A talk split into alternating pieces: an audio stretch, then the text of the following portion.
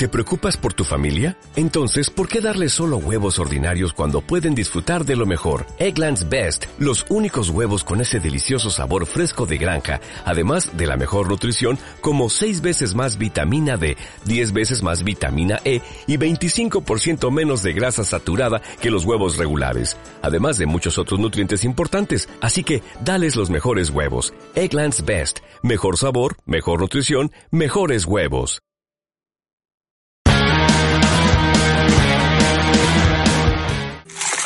Fue el proyecto de una élite que fracasó hizo un negocio que tuvo como característica ser una élite muy depredadora, que dejó al, al, país prácticamente en coma, podríamos decir. Entonces me parece que ya el acuerdo social no es solo una necesidad para vivir, es una necesidad para sobrevivir. Primero porque me parece también que es un concepto que trabajamos mucho en el libro, digo, que es, a ver, cuando quiero decir esto, quiero decir, el acuerdo social es, por ejemplo, plantear que el hambre es una prioridad. Estamos de acuerdo que el, el hambre es una prioridad, entonces estamos en desacuerdo con cualquier tipo de práctica que naturalice el hambre. Cuando yo te decía idea del acuerdo, es la contracara a un desacuerdo. Creo que, que hoy pensar en la posgrieta es justamente pensar en, en, en estos esquemas de, de, valores que son transversales y de entender o partir por lo menos de un consenso básico que para mí es que quienes más han sufrido la crisis, quienes más han sido maltratados, tienen que ser los principales privilegiados. Alfonsín decía, con la democracia se come, se cura y se educa. ¿Qué más se hace con la democracia hoy? Es una democracia del cuidado, es una democracia de participación ciudadana, es una democracia paritaria. Me parece que esta es una invitación a esto que te voy a decir del acuerdo social, que es una responsabilidad del gobierno y de la oposición. Incluso de quienes no se inscriben ni dentro del oficialismo ni dentro de la oposición. ¿Cuáles son los nunca más de la etapa que se viene? En ese sentido, me parece que si podemos consensuar cuáles son los nunca más, después es más fácil que esas políticas públicas o económicas que se hagan puedan garantizarse a largo plazo. Pero me parece que ahí hay algo que es tratar de pensar en un gobierno abierto y en un gobierno de cercanía. ¿Y qué quiere decir esta idea de gobierno de cercanía? Yo creo que es fundamental habilitar instancias que en algunos casos pueden ser institucionales, y en otros casos pueden no ser estatizantes, pueden venir de la sociedad civil, en la cual se construya ese diálogo, como yo digo, gobierno de cercanías, entre el gobierno, la administración pública y la sociedad civil. A ver, ¿qué te quiero decir con esto? No es lo mismo que una política pública. La piensan cinco especialistas en una oficina, la llevan, está bien, puede estar buenísima, a si esa política pública tuvo un proceso de participación ciudadana. Yo creo que el acuerdo social es la garantía de que no existe inestabilidad en la gobernanza o en la gobernabilidad. Y me parece que cuando hablamos de, inestabilidad, y creo que, yo te decía, me preocupa a los discursos de odio, porque ese creo que es también un nunca más. Yo creo que incluso habría que lanzar una campaña contra el racismo, la xenofobia y los discursos de odio, porque esas cosas sí me preocupan. Eso va más allá de si hay una inestabilidad, una crisis cambiaria o no eh, económica. Al día de hoy dudo de que se haya suicidado. Lo primero que me pregunta es, ¿me viste anoche en las dos voces? Y mira, si es así, la verdad es un... es una bomba. No, no, no, no, que yo estoy muy seguro. Me habló de que había hablado con mucha gente por el programa del día anterior y que todo el mundo le había dicho que había todo muy bien. Y entonces en un momento yo le digo, Mirá, yo la verdad es que el, el, problema que tengo con tu denuncia es que no conozco en qué se funda. Y ahí haces una serie de afirmaciones que no sé qué sustento probatorio tienen.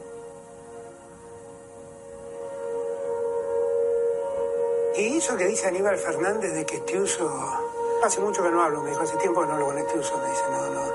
Y si lo hubiera hablado para preguntarle por esto, me hubiera dicho que no lo presentara. Yo sobre ese tema he dicho toda mi vida lo mismo. Y lo hemos hablado más por radio. Sí, sí, sí. Más una oportunidad. Nosotros, nosotros yo, yo lo conocí a Nisman. Lo vi a Nisman pocos días antes de su muerte. Me fui a, me acuerdo que era enero, y me fui a pasar unos días a Estados Unidos, donde además tenía que dar una charla, y me fui un día viernes, eh, el jueves hablé con él, el, el, día anterior hablé con él, y el día sábado a la noche, el domingo de la madrugada, ocurrió lo que ocurrió, creo que fue algo así. La verdad es que yo así lo digo en ese documental porque lo he dicho siempre, viendo lo que era su conducta, que era un hombre exultante por lo que estaba haciendo, me cuesta creer que alguien que estaba viviendo ese, ese momento de euforia pueda terminar suicidándose. Pero no lo sé. Me permito dudar por eso que he visto. Pero también siempre he dicho lo mismo, que ahí nadie lo rescata. Ahora, esto fue ocurrido en el año 2017. ¿Qué pasó del 2017 en adelante? No apareció una sola prueba seria que diga que a misma lo mataron. ¿Y qué apareció? Una pericia absurda que contradice los más elementales principios de la criminología mundial, hecha sobre un escenario montado, sí, sí, sí. Eh, no sé cuántos años después de la muerte de Nisman, sin que ninguno de los que participaron de esa pericia haya estado en el lugar del hecho, en el momento en que el hecho ocurrió. Yo nunca vi una cosa igual. Mm la verdad es que le, quito toda seriedad. E, esa pericia es un hecho ridículo, pero además piénsenlo un minuto. Es como si yo reconstruyera el avión donde viajaba Gardel y hoy llegara a la conclusión de que fue un atentado. Claro. Eso es ridículo y nunca estuve en el escenario, nunca vi el avión, nunca vi nada. Lo que tengo son fotografías y, una escenografía que monté donde es un baño de las dimensiones del de Yo no, puedo entender esto. Bueno, es tan difícil de entender en términos técnicos.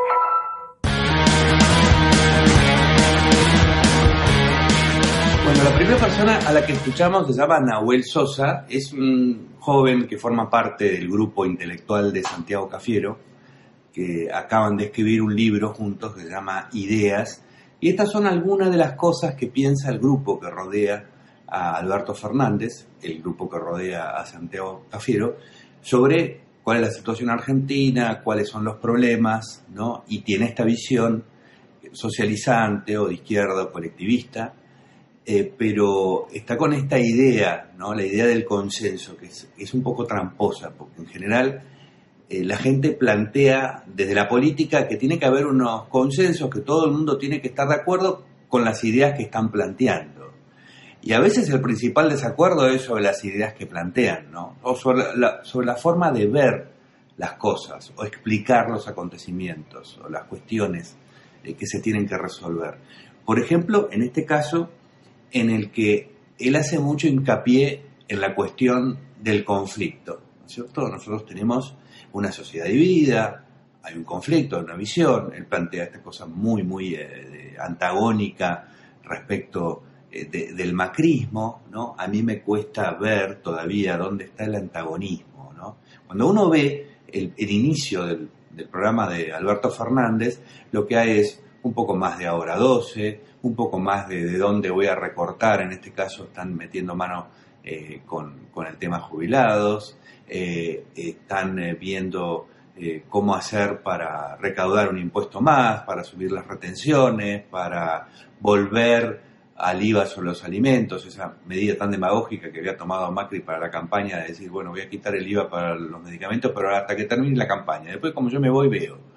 O sigo o viene otro presidente, así que no, no, no me preocupa el tema, ¿no? Pero bueno, esa medida estamos retomando de nuevo, el IVA a los alimentos, en algunos alimentos será más, en otros alimentos será menos, pero yo siempre me, me pregunto esta cuestión de por qué en una sociedad que, sobre todo de esta mitad, de esta visión que tiene Nahuel Sosa, que es que el problema fundamental de la gente que tiene menos dinero es que no se le ha sacado suficiente a la gente que tiene más dinero, ¿no? y sobre eso quiere buscar más consenso. Y, y creo que acá está un poco la raíz del problema de esta forma de razonar. Él dice, tenemos que tener un consenso básico.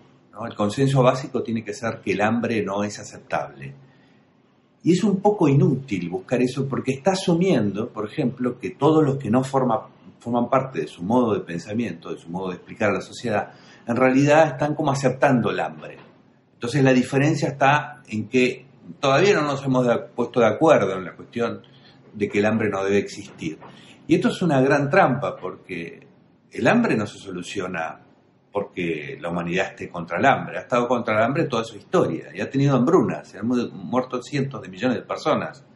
Sobre todo, las últimas hambrunas han sido consecuencia de implantar sistemas socialistas que están basados en valores o formas de mirar la sociedad que son muy cercanas a, las de Nahuel Sosa, y no porque él tenga la mala intención, y no porque le hayan tenido mala intención aquellos que lo han provocado tampoco. Después terminan en la mala intención, porque la frustración en la política, sobre todo de la gente que piensa que eh, las cosas no salen porque no nos hemos puesto de acuerdo, porque no, no hemos tenido muy buena voluntad, no hemos hablado con la gente con la que teníamos que hablar, no hemos buscado esta cosa de ponernos de acuerdo, no, no nos hemos puesto en cercanía con la ciudadanía a ver lo que pensaba en vez de ver la realidad, en vez de ver la objetividad que existe, que en este discurso de Nahuel Sosa no está, y no está en mucha gente que hace análisis político, sobre todo de la izquierda, pero no es un patrimonio solamente de la izquierda, ¿no? Es la explicación de los acontecimientos a través de un juicio moral.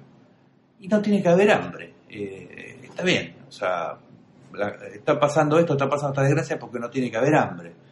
Y después tenemos que entrar en eso, porque una vez que estamos de acuerdo, tenemos que ver que los que están mejor tienen que ayudar a, los que están peor. Ahora veamos la realidad y veamos cómo el ser humano ha conocido la economía y, y cómo ha conocido el derecho y cómo ha conocido la propia naturaleza humana más allá de las apelaciones morales. El hombre tiene que ser bueno, tiene que ser generoso, tiene que ser maravilloso. Entonces vamos a pasar, en general esto pasa, que es transferirle la responsabilidad de los problemas a, la gente más generosa de la sociedad. ¿Y quién es la gente más generosa de la sociedad? Obviamente los políticos, ¿no? Esto está tan cerca de nuestra experiencia. Pero no se crean que esto lo, se dice desde la trampa, desde la mentira. No, se dice desde la convicción de unas ideas que se han adoptado y de una forma de ver la sociedad, el funcionamiento de la sociedad, que es equivocado, que es, diría yo, viejo, porque pertenece al mundo de la magia de la mistificación y de la religión. Cuando el mundo se explicaba las cosas de la religión, entonces si no había cosecha era porque no habíamos rezado suficiente, o habíamos sido malos, habíamos cometido pecados. Y hay algo parecido en esto que traen los, Nahuel Sosa, pero no quiero hacer hincapié en él, pero este es una forma de pensar, que no divide tanto a la sociedad como él cree, ¿no? porque la mitad del PRO, la mitad de Cambiemos también cree esto, y tiene tenía el mismo discurso de que había una gran cantidad de pobreza se iba a reducir a cero porque iban a nombrar a una señora buena que se llamaba Stanley, ya no había gente fea, ya había gente, epa, conocida de acá de la otra cuadra. Así que ella se iba a ocupar de esto con excelentes intenciones y rezando mucho y entonces se iba a acabar el problema. Entonces había que tener una hora 12 y había que tener unos inspectores de los precios para ver cómo se hacía porque la gente quería ganar mucha plata. Hay otro video que he hecho sobre esto de que ha dicho Alberto Fernández, las ganancias innecesarias, que lo pueden buscar por ahí. Eh, y, entonces todo queda en el campo del voluntarismo y no hay contacto con la realidad y no hay contacto con la explicación. La verdad es que el ser humano, además de actuar en función de su propio beneficio, incluso los que hacen discursos morales o místicos actúan en su propio beneficio. De, alguna manera tiran esto y sienten que están por encima de los demás. Y, además empieza con buena fe. El problema es que eso después se deteriora. Lo que vemos del socialismo malo venezolano eh, e, es la evolución natural del socialismo bueno, como el argentino, como el de mucha gente en la Argentina. Entonces, si yo explico que la pobreza existe, que el hambre existe, porque no nos hemos puesto de acuerdo, hay gente muy terca que está produciendo grandes males. Y a esa gente muy terca hay que dominarla, porque es muy mala. ¿No? Entonces hay que recurrir a, los mecanismos del Estado. Y él decía, Nahuel Sosa, esto de, en algunos casos de estos cambios culturales que quiere hacer, es muy común esto de querer hacer cambios culturales desde una visión colectivista, ¿no? Eh, se repite a, derecha e izquierda, quiero decir, ¿no? No, no es patrimonio de una sola posición. Pero dice que esto que es que una vez que nos pongamos de acuerdo en que no haya hambre, la, cosa va a evolucionar y la sociedad va a pasar otra etapa y vamos a estar cerrando la grieta. Y yo creo que eso que él quiere lograr ya está. El problema es que hay que conseguir los alimentos, ¿no? Para que la gente coma, hay que sembrar, tiene que crecer eh, la plantita, tiene que salir el maíz, después hay que secarlo, pregunten cómo se hace eso y o se seca solo, la verdad que no tengo ni idea. Se, muele y, y sale la polenta. Y después cazamos los pajaritos y hacemos la polenta con pajaritos. Y después la polenta con pajaritos hay que llevarla a un lugar. Este es el problema económico del hambre, no que estemos de acuerdo o estemos en desacuerdo, porque en principio hay una cosa que se puede decir que es general. Todo el mundo está en desacuerdo con su propio hambre, así que hace algo al respecto. Entonces acá después está otra división uno tiene que hacer algo al respecto o es la sociedad, el Estado, una entidad de gente buena que, es la que tiene que hacer algo al respecto. Y acá está el gran equívoco, porque recurren a entidades colectivas que terminan corrompiéndose, o cada uno de los que la forman tiene sus propios intereses, o están pensando en su propio hambre. Así que al final el mecanismo colectivo es muy débil, se deteriora, se convierte en otra cosa y fracasa. Y esa es la historia de las hambrunas, por ejemplo, en la Unión Soviética, son las últimas que, se conocen. Entonces, del otro lado, lo que hay, y está la parte justamente operativa, porque es en la explicación de la realidad donde no hay acuerdo, donde tendríamos que pensar un poco más, es el circuito económico. Es decir, esta, esta gente que planta el maíz y demás está buscando superar su hambre y, su hambre, y después de que no tiene hambre, supera otras cosas. Quiere comprar un auto, quiere irse de vacaciones. Pero resulta que no hay cosas buenas o malas que quiere este señor a los efectos que estoy contando, porque él, igual va a plantar maíz. O sea, sea porque quiere comer, o sea porque quiere comprarse un traje nuevo, qué sé yo, o libro, el libro mismo de, de Nahuel Sosa y Santiago Cafiero, va a seguir sembrando y va a seguir produciendo la polenta, le va a agregar los pajaritos y lo va a llevar al mercado y va a tratar de poner un precio para que los demás eh, se lo compren. Si él solamente pensara en el hambre, capaz que lo hace una vez. Pero si piensa en otra cosa, si tiene más ambiciones, si tienen esas cosas que en general desde la postura colectivista o moralizante se dice que son innecesarias o es mucho, demasiada inversión, y la corta en dos o tres viajes se terminó. Y aquel que va a recibir ese plato de comida eh, lo, va a perder. Perderlo quiere decir que va a haber menos oferta, o sea, si alguien lo compra, eh, le va a salir más caro, va a tener menos acceso a la comida. Y, lo bueno de este circuito que es que el otro trabaja a cambio, ¿no? Gracias a que existo yo, que, no sé, soy, el gran eh, sembrador de maíz y que produzco grandes cantidades, no para solucionar el hambre de la humanidad, para solucionar el mío, porque no está en mi alcance solucionar el hambre de la humanidad. No conozco a la mayor parte de la humanidad. Cuando se hacen esos juicios generosos sobre cómo me preocupa la sociedad y el hambre, se circunscriben, a los países. No sé si se fijaron, ¿no?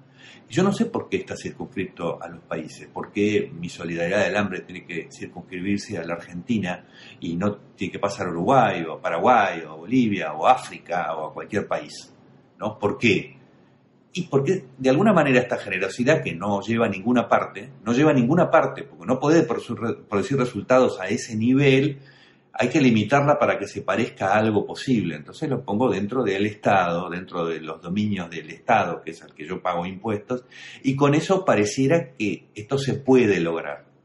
Pero la verdad que ni siquiera se logra ese nivel no se, no se logra en el barrio. Yo puedo poner un comedor para ayudar a determinadas personas en determinadas situaciones. Eso habla muy bien de mí, de mi, generosidad y, este, y, de cómo trato a los demás y va a generar vínculos y me parece sensacional. Pero eso no es lo que va a solucionar el hambre, ni siquiera este, con esta buena voluntad, y ni siquiera no metiéndose con los demás, ni siquiera no cayendo en el narcisismo de creerse qué bueno que soy, cómo reparto, cómo hablo yo del reparto.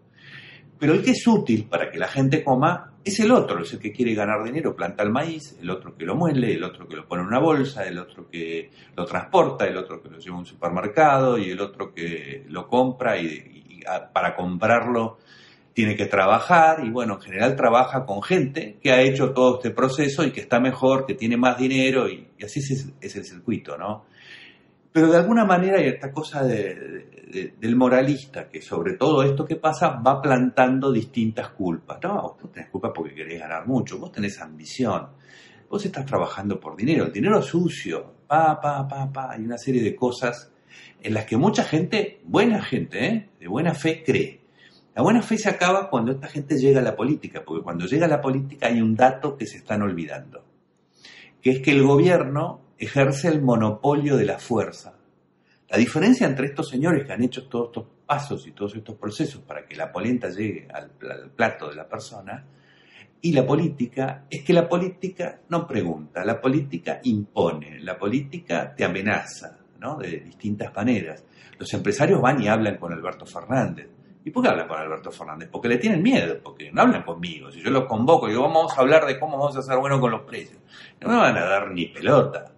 ¿No? Pero Alberto Fernández es un tipo que pone impuestos, es un tipo que pone regulaciones, es un tipo que te puede mandar a la FIP, es un tipo que puede hacer cantidades de cosas. Así que los empresarios van y hablan con él porque tienen miedo. Lo que llaman consenso social, acuerdos y demás, es el contexto de una situación de amenaza que ejerce el Estado, porque en todo esto que yo he dicho, de, la polenta, todo este paso, este proceso de la polenta, hay acuerdos. Los precios son acuerdos. Esos precios que después ellos juzgan desde afuera, si son altos, si son bajos, son los precios que alguien acuerda, quiere decir que de los dos lados estarían dispuestos a hacer lo mismo un poco después. Después eso va teniendo variaciones, pero eso me asegura que hay un proceso voluntario y al haber un proceso voluntario va a seguir. En cambio, el Estado que seguía por la fuerza, yo le entrego el impuesto porque si no viene el, tanque, el tanque ya no existe más, el de la EGI, el de la FIP, a, quitármelo y estoy bajo amenaza, así que entrego el impuesto. Yo obedezco que el matafuego tiene que estar a 10 centímetros del piso porque lo dice la regulación, porque si no viene un inspector. Si me lo dijera mi tía Carlota, no le doy pelota a mi tía Carlota, pongo donde yo quiero. Entonces, la única forma de que las cosas sigan en el circuito del Estado es que la amenaza siga y sea permanente. Y por eso aumenta, a medida que uno entra en ese proceso, aumenta la violencia, aumenta esta forma de eh, imponer las cosas que después le llamamos populismo, pero empieza por acá. Empieza por la indiferencia del uso de la herramienta estatal. Que él tiene alguna conciencia porque él dice esto de, ¿no? Vamos a hacer esta sociedad de la cercanía, y vamos a estar más cerca de la gente y vamos a hacer que la comunidad participe, que es un poco ese sueño de esa izquierda eh, un poco anárquica, eh, pero igualmente perniciosa, eh, que cree que de alguna manera se pueden resolver las cosas, las mismas cosas que se resuelven por la fuerza, se pueden resolver si somos muchos, y nos juntamos, pero siempre hay, hay, alguien que hay, que hay que someterse, no recurro al Estado y a un grupo grande, a una asamblea, y acá tenemos que repartirnos todos los autos de todos para poder, qué sé yo, hacer cualquier cosa, que aquí siempre hay que ponerle alguna cosa noble, porque hay que hacer sentir a los otros que la causa es buena, pero repito, del otro lado de toda esta forma de proceder y manipulación, sea con el Estado, sea con una asamblea, sea con un grupo, sea con lo que se llama un consenso, porque el consenso lo gracioso es que no tiene en cuenta que hay gente que está en desacuerdo. Es lo primero que pasa con estos consensos, ¿no? Cuando yo te digo, eh, quiero que le des bola a mi consenso, lo que te estoy diciendo es que creo que vos no estás de acuerdo, o sea, que siempre hay unas minorías, no hay un consenso en realidad es muy fácil hacer el consenso de los que no tienen auto para quedarse con el auto del que tiene el auto. Eso no es un consenso. Se llama asalto marketinero, por decirlo de alguna manera, pero esto dice esto de la cercanía y sigue en el circuito de la voluntad. Esto lo explicaba muy bien eh, Ayn Rand, ¿no? Hay gente que se, eh, se dirige hacia la supremacía, o piensa generalmente desde la supremacía de la voluntad. Las cosas no pasan porque no hay suficiente voluntad, suficiente bondad. Tenemos que poner más ganas y además tenemos que conseguir que más gente tenga ganas y una de las cosas que más atentan contra la supremacía de la voluntad es la gente que no tiene ganas, la gente, la gente que está en contra. Los contras, los disidentes, los que se van, los que conspiran, los malos, los ricos, los oligarcas, ¿no? Esto no, no quiero atribuírselo de nuevo a, a, a Sosa, es esta forma de pensar.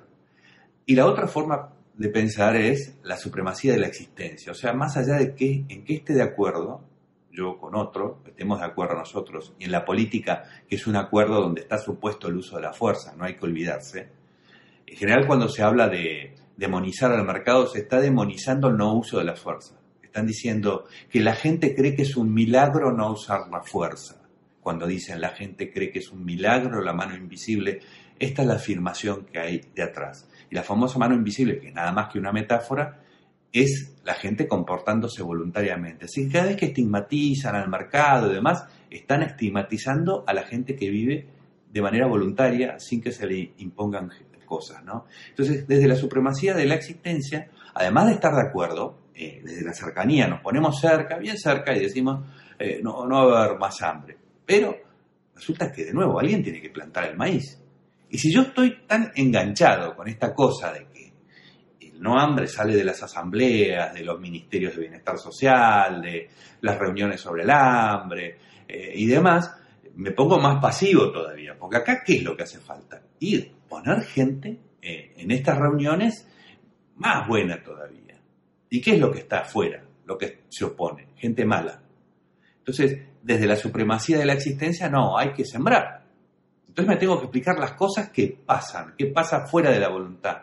Fuera de la voluntad hay que sembrar. La voluntad hay que usarla no para convencer al otro desde la cercanía de que el hambre es malo, que seguramente está convencido, sino para plantar el, tomate, para eh, criar a la vaca, para pagar la luz, para poder criar a la vaca y traer al camión y pagar la nafta y hacer todo esto. Son todos unos procesos que llevan a que realmente el hambre no se produzca o no, no se llegue a la situación de hambre, realmente, ¿no? Realidad. O sea que hay que estar ajustado a la realidad, que es lo que lo que yo creo que es lo peor de, la equivocación de esta forma de ver las cosas. Pero, de todas maneras, Alberto Fernández llega a, un problema con una realidad grande como una casa, ¿no? Tiene un paredón, eh, además de todo el consenso que quiere hacer y las cosas buenas que quiere hacer, tiene un paredón que deja Macri, que es, son unas finanzas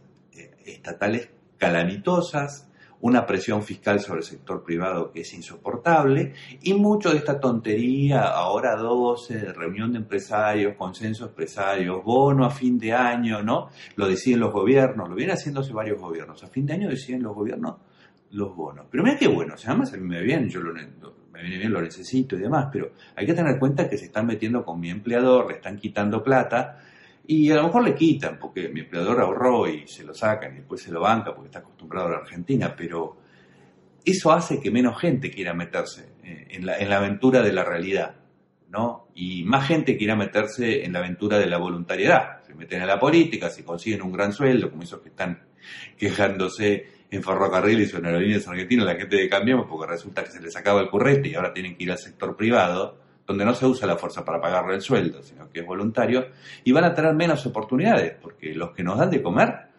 son los otros, los que están en la realidad, los que actúan voluntariamente, pero sobre la realidad, en base a acuerdos y a sus intereses. También le da, de comer, le da de comer a los que están dentro del Estado. O sea que, de alguna manera, con esta política de mistificación de las relaciones económicas, lo que se hace es matar a la gallina a los huevos de oro. Y con eso se encontró Alberto Fernández. Toda esta bondad eh, de Cambiemos y kirchnerismo antes, y no hablo de ni siquiera de la parte mala, ¿eh? estoy hablando de la buena intención, lleva a que la economía languidezca y la Argentina haya decaído durante tanto tiempo, décadas hace que decae, salvo un periodo en el que no estuvo metido en esto, que nadie quiere recordar porque es pecado, ¿no? Eh, justamente por ello, porque se mete con la gran voluntad bondadosa de la Argentina, eh, resulta que lo que se encuentra Alberto Fernández es, es, un agujero negro. Y en el agujero negro ya la cosa de convencernos de nuestras buenas intenciones, hacer reuniones y que yo no, no da mucho resultado. Me parece, tengo por ahora, tengo por ahora la visión eh, preliminar de que Alberto Fernández es un pillo y es un vivo y lo que está tratando de hacer con este impuestazo y haciendo zarazazasa de acuerdos de precios y, y diciendo que va a patear la pelota para adelante y demás, lo único que quiere hacer es llegar a un acuerdo con el Fondo Monetario Internacional, dicen, miren, yo soy el mejor alumno, acuerdo, pateo los intereses para arriba, para, otro, para otros años más adelante, y, acá hay dos posibilidades, que esto lo quiera hacer simplemente para zafar su gobierno y después de quitarse los intereses, que es gran parte del déficit fiscal, cuando hablaban del déficit primario se olvidaban justamente de esa cuestión, eh, después de eso tener una cierta tranquilidad fiscal y hacer un poquito de esta demagogia, y reuniones y juntar eh, gente más buena todavía de decir cosas lindas, hablar contra la gente mala, que es la que produce y no reparte lo que produce, sino que paga sueldo, cosa que parece que está mal. Entonces, esa es una posibilidad. La otra es que quiera, ojalá, resolver el problema de fondo de la Argentina, que es que está metida en este circuito de tanto explicarse mal las cosas que le pasan, está metida en este circuito de decadencia y tiene que cambiar su flujo. Hay mucha gente que depende de esta segunda cosa de la voluntariedad, la recaudación, y reparto plata en particular, los extraigo, les hago creer que la vida es así, o sea, que les destruyo la mente, pero esto no les importa a la gente que está en esta cosa de la bondad. Ellos quieren explicarse que están resolviendo el problema inmediato y como están resolviendo el problema inmediato están justificados. Nunca te van a decir cómo van a salir de ahí, cómo van a convertirse en gente que se vale por sí misma. Porque la verdad es que no les interesa. Esto establece además una relación de poder perversa donde hay unos protegidos y unos protectores y, esto es lo que no se quiere perder. Pero salgamos de, esta parte de la cosa baja de la política la cuestión es que lo que hay que lograr es que toda esa, no sé, mitad de la Argentina que está viviendo de la otra a través del circuito del uso de la fuerza, de la voluntariedad con el uso de la fuerza eh, estatal, tenga una gran oportunidad de entrar en un circuito económico. Para eso hay que hacer un cambio drástico.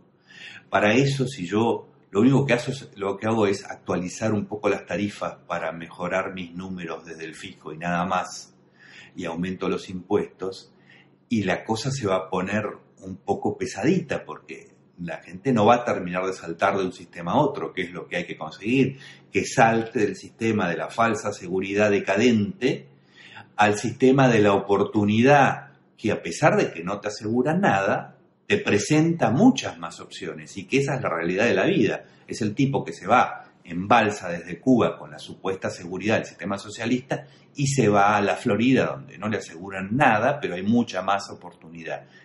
Ese cambio para pasar de una cosa a la otra tiene que ser drástico y rápido. Y no es que tenga muchas esperanzas de que Alberto Fernández lo haga, está muy apegado a estas explicaciones, pero después no sabemos, ¿no? Eh, fíjense que el otro tema es lo de, lo de Nisman y la AMIA. Si él es capaz de cambiar, en el fondo lo que aparece como su oportunismo, su defecto, su vicio, es capaz de cambiar una cosa inaceptable como el, como el asunto de Amia y Nisman, de, una posición eh, a la otra, capaz que ese defecto o esa miseria política sea en algún momento útil para que diga, miren, todas estas pavadas que hemos estado diciendo, convenciéndonos de que somos buenos este, predicadores, hay que dejar de dejarlas de lado porque alguien tiene que sembrar el maíz alguien tiene que despertarse a las 5 de la mañana, alguien tiene que hacer el trabajo. No es solamente cuestión de que nos reunamos en Puerto Madero a decidir cómo nos lo vamos a repartir al trabajo de otro.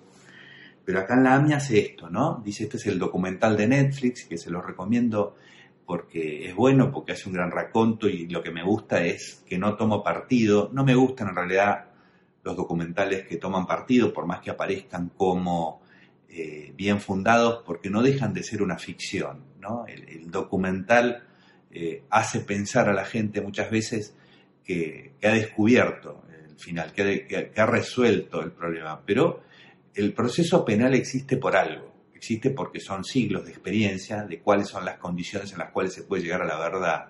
¿no? Entonces el proceso penal siempre es más confiable que cualquier documental. Entonces el documental en realidad yo prefiero que, no se tome partido pero quería eh, contarles impresión sobre lo que dice eh, Alberto Fernández, que como digo, cambia. No, no nos vamos a asombrar mucho, ¿no?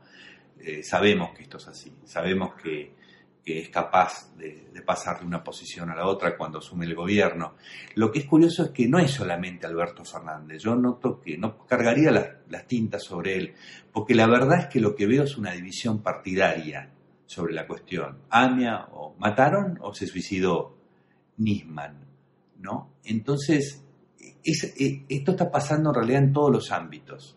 Las verdades se encuentran en el círculo al que, pertenezco. Todo lo que no se dice dentro del círculo al que pertenezco es mentira, es mala intención, es, eh, es, fake news. Basta simplemente con que no sea una de las verdades que convienen a mi grupo. Y esto se ha grabado mucho en los últimos años y con las redes sociales y la gente ni siquiera se siente mal por, por comportarse eh, de esta manera. Así que eh, no me parece que esto sea solamente de Alberto Fernández o solamente la, emergencia de todo un sistema que está funcionando agravado por lo que es la Argentina y su oportunismo.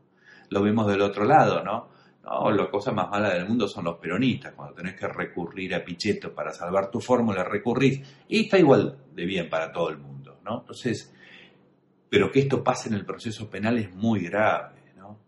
Yo creo que es muy triste que a la Argentina le pasen cosas como lo de la AMIA o como lo de Nisman y lo tome de una forma tan liviana para una lucha de, red social y que siga, continúe la cosa como si fuera normal. Y bueno, tenemos un país donde aparece un tipo muerto, aunque sea suicidio, sea la razón que sea, eh, aparece un tipo muerto que acaba de denunciar a la Presidenta de la Nación por traición y que estaba cuestionando un memorándum con Irán. Irán está acusado de haber llevado adelante el atentado con la AMIA. Pero bueno, seguimos adelante y vemos cómo hacemos para que no triunfe la otra posición, porque la otra posición es la que digamos, está con el otro partido. Y yo quiero hacer varios señalamientos sobre esto y, sobre las cosas que se dicen en este documental. Además de llamarme la atención, eh, Alberto Fernández que hace, que hace este cambio, ¿no? desde que antes de que es eh, candidato a después de que es candidato, y si hago la salvedad de que aún antes de ser candidato, él dice esto de que Nisman no le había presentado pruebas suficientes de él, eh, la traición de, Cristina Kirchner y su grupo y este grupo de agentes iraníes respecto de, la Argentina. Pero, dejando eso salvo, lo que hay es, mm, a mí, me hace, yo dudo un poco del suicidio, a pasar a esto de creo en el suicidio, la pericia es mala, yo opino sobre la pericia, el presidente de la nación no tiene nada que opinar sobre la pericia, eh, es falso lo que dice, que se trata, ah, es una recreación años después, Sí, cada vez que se reconstruye un hecho en un procedimiento penal, y él lo sabe perfectamente, por eso tampoco acá es una cuestión de que no sepa, eh, se hace una reconstrucción del hecho, es para corroborar si una hipótesis que se presenta es compatible con las cosas como se encontraron. Así que siempre ocurre después. Así que es una pavada esta crítica. Ahora, respecto de la investigación, ¿no? Uno encuentra a un fiscal que, repito, está en el centro de la escena de estas denuncias, lo encuentra en un baño, supuestamente suicidado, y dice eh, la posición de Fein sobre todo es esta, ¿no? Bueno, yo tengo esta escena del crimen, tengo esto y tengo esta pericia, además, acá lo que hubo es un suicidio y sino que alguien me pruebe otra cosa. Eh, para sospechar necesito unas pruebas. Y acá está el gran error, creo yo, de Fein, que es pensar que las garantías del proceso están para limitar las sospechas. No están para limitar las sospechas, están para limitar la acción punible del, Estado, la, venganza del Estado, que es la pena. Están para evitar que un individuo en particular sea penado. No se puede condenar ni remotamente al señor este, que estaba ahí o al, perdón, que le eh, entregó el arma no se puede ni remotamente condenarlo porque con los elementos que hay. Pero el problema es cómo abro yo la investigación razonablemente con los hechos que tengo. Entonces sí tengo un señor que está a la puerta cerrada y se ha suicidado, eh, aparentemente, eh, hay sangre y demás, y un arma y qué sé yo, y él tiene lo que sea, todos los elementos que hemos encontrado y que sabemos sobre cómo se lo encontró a Nisman. Pero también tengo que fiscal, también tengo que, estar rodeado de enemigos, también tengo que estar este, apuntado por la política, también tengo que ese señor puede destruir a un proyecto político que ha sido bastante autoritario hasta ahí. Entonces mis sospechas necesariamente tienen que ampliarse por sobre el suicidio. No encontré a Juan de los Palotes que en esta situación, que ella hizo esta comparación, ¿no? Si yo encuentro a Juan de los Palotes en esto, digo que suicidio se terminó. Claro, porque no tengo motivos para sospechar otra cosa, pero si tengo motivos para sospechar otra cosa, eso es una de las cosas que tengo que investigar. Además de lo que me encuentro, si esa escena del crimen no puede ser engañosa, porque si es por un interés político, si a lo hubieran matado para que no siguiera adelante con su investigación, entonces evidentemente hubieran intentado fabricar una, una situación, una escena. Y no, pero los papeles ni siquiera están revueltos. Los papeles no están revueltos porque si alguien quiere llevar a cabo esta operación, se va a cuidar de que no sea así. Claro, esto hay que probarlo, pero antes de probarlo hay otra cosa, que es sospecharlo.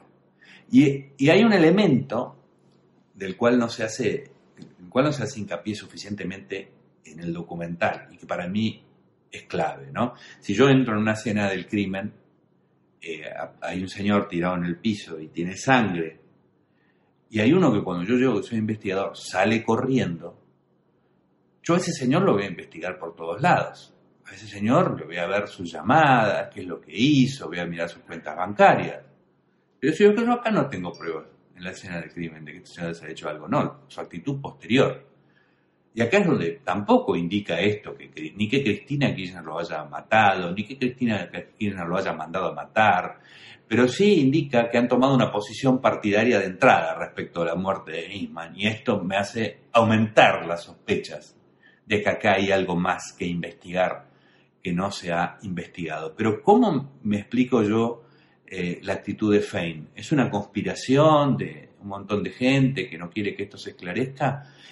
No, no es que es una, no es que es una conspiración, pero Fein también está afectada por algo que de entrada parece que quiere, por lo que sea, porque tiene miedo, porque no quiere hacerse cargo, porque tiene una mentalidad burocrática, por lo que sea, pero ella ya quiere achicar la cosa a la escena, ¿no? A la escena como si fuera Juan, quiere realmente tratarlo como si fuera Juan de los Palotes, y eso no es abarcar toda la realidad, extender las sospechas, cuanto, no que hay que tener sospechas estúpidas, pero hay que tener algunas sospechas que razonablemente eh, pueden entenderse como, como posibles. Incluso tener, hay que tener en cuenta la conmoción social que esto causa, por lo tanto, esa posibilidad hay que tenerla abierta. Entonces, tengo el arma en la mano del suicida, pero me pregunto, ¿y podría pasar que alguien se la haya puesto y ahí donde está la reconstrucción, no?